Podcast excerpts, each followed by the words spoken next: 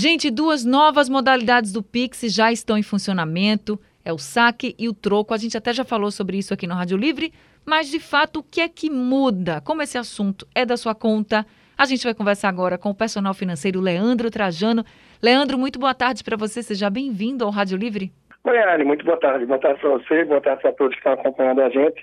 E sim, tem novidade aí na área, né? Completando o ano e agora já com mais novidades, entre outras também, que a gente vai ter adiante. Então explica logo para a gente, Leandro, o que é que muda com o Pix Saque e o Pix Troco.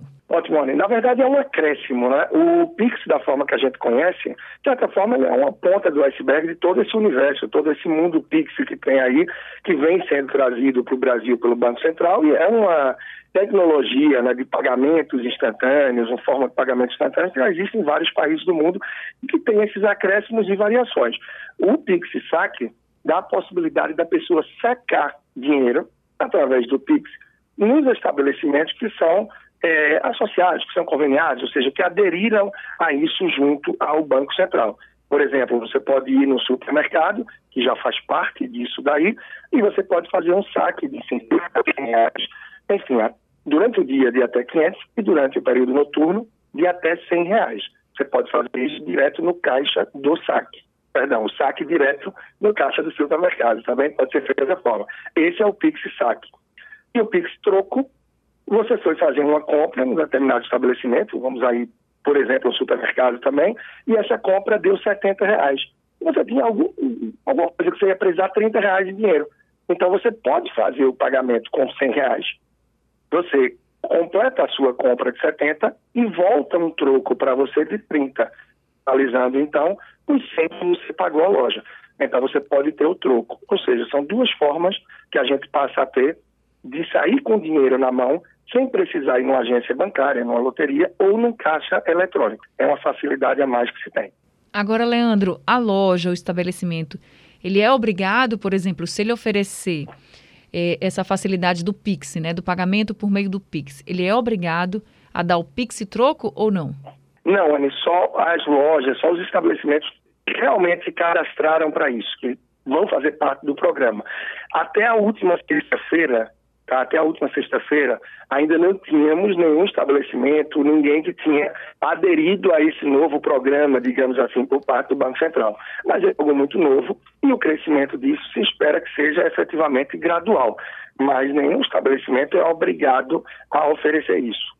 Então, naturalmente, pode ter sim suas vantagens, mas não há essa obrigatoriedade para isso de forma alguma. Agora, como é que os pequenos empreendedores podem participar? Pois é, o que é, que é interessante, né? A depender do estabelecimento que esse empreendedor tem, estando aí enquadrado para que possa fazer isso, o lado interessante é que ele pode trazer um movimento a mais para o seu estabelecimento, para pessoas que procurem aí, seja sacar o dinheiro ou através do Pix Saque ou do Pix Troco, né?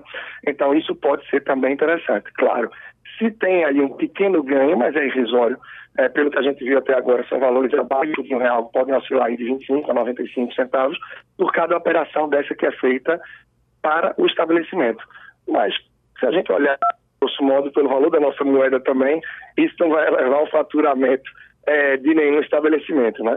E, claro, se a pessoa é de alguma forma conveniada, associada ao programa, mas no momento ela não ela pode informar a pessoa que chega lá desejando levantar esse valor, que no dia ela está sem troco, está com valor em espécie. Então não é algo que seja obrigado, até mesmo se essa empresa, se esse estabelecimento já tiver é, conveniado. Então não tem essa obrigatoriedade. Tem dias que, de fato, a gente sabe que o dinheiro físico circula cada vez mais e o estabelecimento pode ter alguma dificuldade. Mas é uma forma a mais que o Banco Central previu aí para tentar fazer com que as pessoas precisem é, não só deslocamento, né, mas tenha mais acesso a dinheiro físico quando precisarem. Só que isso através de um meio digital.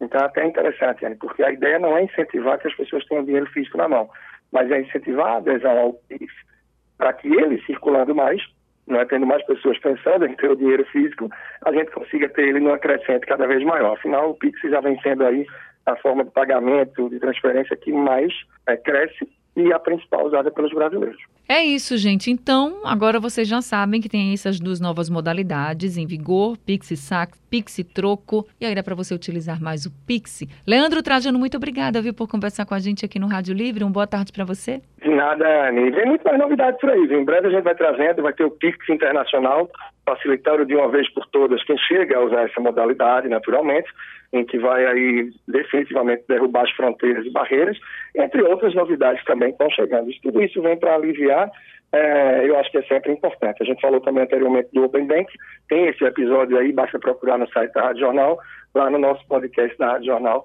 a gente trouxe mais sobre isso também, que eu acho que é bem interessante. Então, um grande abraço para você e para todos que estão aqui com a gente. Até a próxima semana. Até a próxima semana. Quem quiser procurar os outros episódios, é só entrar no site da Rádio Jornal, no aplicativo da Rádio Jornal e lá no podcast é da sua conta e dá para você ouvir de novo, compartilhar. Fica à vontade. Acabamos de conversar com o personal financeiro Leandro Trajano.